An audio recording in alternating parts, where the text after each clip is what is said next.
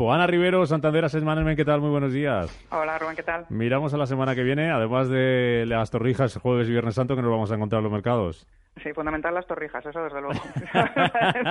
pues mira, tenemos datos de, importancia en Estados Unidos, aunque evidentemente lo gordo de estos días ha sido el tema de la FED, pues eh, no hay que olvidar que con lo que nos ha dicho la FED tenemos el martes que tiene confianza del consumidor y el miércoles tenemos una, o se espera que haya una revisión del PIB americano hasta el 2,7 después del 2,5. O sea que son dos datos que bueno que van a incidir en ese nuevo mapa de, expectativas o de, de previsiones que nos ha dicho eh, la FED. Y además también el jueves está publicando el, deflactor de la inflación, el deflactor del PIB, que es el que sigue eh, la Reserva Federal y que bueno, aunque no va a dar sorpresas, pues bueno, pues es una semana de, confirmación de que esos nuevos datos que nos han puesto sobre la mesa, pues efectivamente van en esa línea. En Europa no hay, no hay tanto. En Europa pues, su clima empresarial, IPC de Alemania. En Europa realmente lo que queda importante es, hoy, a cierre de mercados, el, tema del rating de, de S&P de España, pero, pero poca cosa más. Ya. ¿Y seguirá coleando en los mercados las dudas sobre la guerra comercial?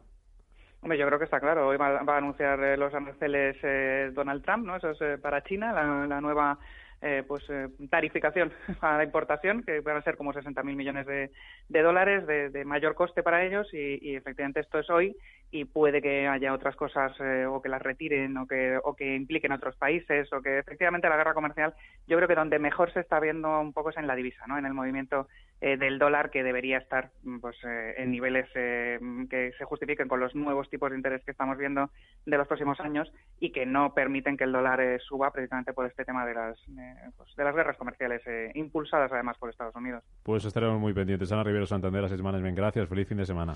Gracias, igualmente.